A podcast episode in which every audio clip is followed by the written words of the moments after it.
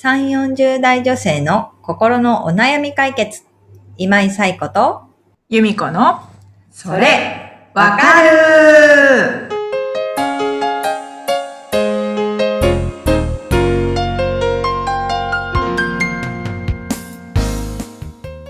はい。というわけで、えー、1月第2週のそれわかるが始まりました。皆さん、こんにちは。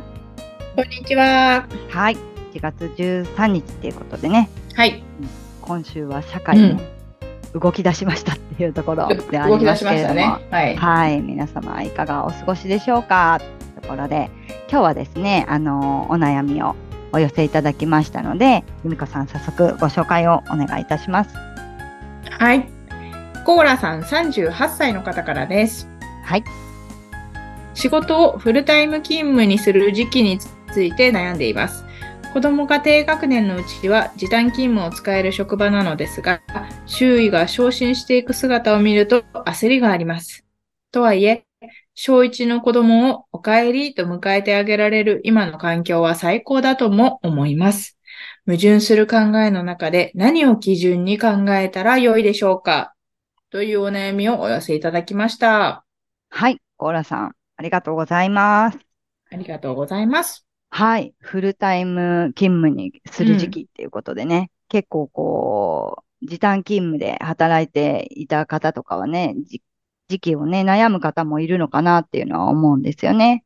で、ね、キャリアっていうところに目を向けると焦りもあり、一方でこう、子育てっていうところではすごい最高だっていうね、環境として最高だっていうところもあるっていうところでね、まあなんかそれをこう一緒くたに考えるとね、確かに矛盾を感じるようには思いますよね。でも、えっと、一つは、えー何を、何を基準にというか、まず自分の中で考えたときに、うんえーえー何を優先させていくかっていうところだと思うんですよね。で、お仕事のことは、例えば周囲と比較するから焦りが生まれるわけですよね。でも自分自身でキャリアっていうことを考えたときに、今、えーその昇進とかに向けて頑張る時期なのか、それとも、まあ長いね、キャリアっていうものを、えー一つのね、軸で考えたときに、今じゃなくてもうちょい先でもいいなと思うのか、うん。なんかそこのね、えっと、比較じゃなくて自分の中でどうかっていうところを、えー考えた中で仕事とプライベートと、そこは一緒に考えていいと思うんですけど、優先順位をどこにつけていくかっていうところ。うん。で、一方で、今ね、あの、小学1年生のお子さんをお帰りってお迎えしてあげられてて、それはもう最高の環境だって思ってる。最高ですよ。最も高い。ね、最高。もしかしたら自分の中だけで考えたら、今の環境が今は一番いいって思ってるかもしれない。だから子育てっていうことですよね。が優先にあって、優先順位の一番上にあって、キャリアっていうのはその下なのかなっていうふうにも思ったりするんですね。だから、人と比較するともちろん焦りはあるんだけれども、そこは、あ、人と比較した中で焦ってるんだなっていうこと。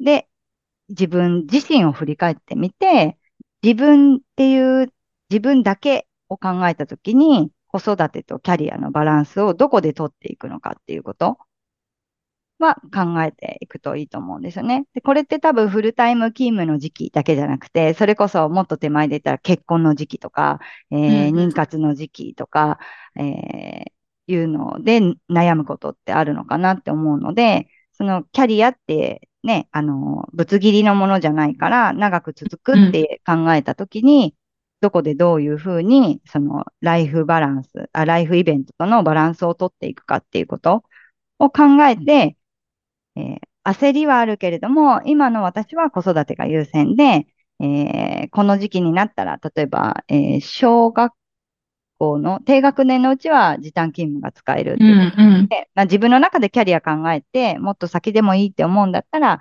えー子供が小学4年生になるときからが私のキャリアを、まあ、アップさせていくときだっていう捉え方をして、その焦りに対してどう対処していくかみたいなことを考えてもいいんじゃないかなっていうのは思います。なので、まあ、基準っていうのは本当に自分の中で考えて、えー優先順位を決めていくっていうところなのかなって思うんですよね。なので、ちょっとこのあたりでね、あのーコーラさんが自分のキャリアをどう考えていくかっていうところ、なんか振り返っていただけるといいのかなっていうのは思いますね。うん。うんうん。ゆみこさんも仕事と子育てのバランスみたいなこと？悩みますか？まあね、一番下のお子さんがまだちっちゃいからね。そうなんですよね。うんそうなんですよね。一番下がまだちっちゃいのはあるんですけど、やっぱり小学生に入ると低学年1年生、うんうん。そのコーラさんのうん。今お子さんとね、やっぱ1年生だとやっぱりお帰りって迎えてあげたいっていうのはすっごいうん。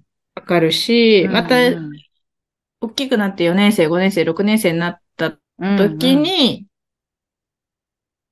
また子供もそれだけ成長してるんうで。ね、何か習い事がは自分で行けるようになったりとうんか、うんうんでまた時間も変わってくると思うんで、そうですね。そういう意味でも、その長いうん目で、そうんのキャリアっていうのを考えていく、ライフスタイルとかうんうんうんうん。っていうのは、ああ、なるほどね。どうしてもやっぱり人を見ると焦るのはすごいよくわかるんでそうですよ。うんね。うんうん。なんかうん。こそういう目で、うう、ん。ね、そう、夫婦間でもこういう話ができとくといいですよね。うんうん。そうすると、なんか、あの、自分は子供が小4になったら頑張る、フルタイムに変えるって決めてるけど、うんうん焦っちゃう気持ちとかを、なんかうん今日でもこんなことあって焦っちゃったとかっていうのを、まあまあ、でもい、うん今は仕方ないんじゃないとかね。あのうんうん今はね、あの、子育て頑張ってくれてることがありがたいから、みたいなことを言ってもらえたら、なんかちょっとね、あの、ほっとする部分もあるかもしうれない。ん、そうですね。うんうんうんうん。っていうところでね、なんかちょっとご自分の中、人との比較じゃない中で、キャリアを考えていただけたらいいかなっていうところです。うんうん、コラさん、ぜひやってみてください。はい、ということで、えーこのポッドキャストでは皆様からのお悩みをお寄せいただいております。えー、ゆみこさん、ご紹介をお願いします。はい。番組では皆さんからのお悩みをお待ちしております。番組ポッドキャストの各エピソードページにリブラボラトリー公式 LINE の URL を載せています。公式 LINE を登録後、メニュー画面よりお悩みを投稿してください。皆様からのお悩みお待ちしております。お待ちしております。はい。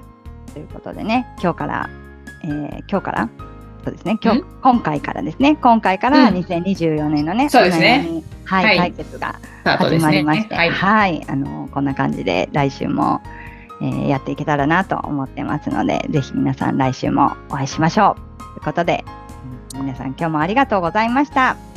また来週、さようなら。さようなら。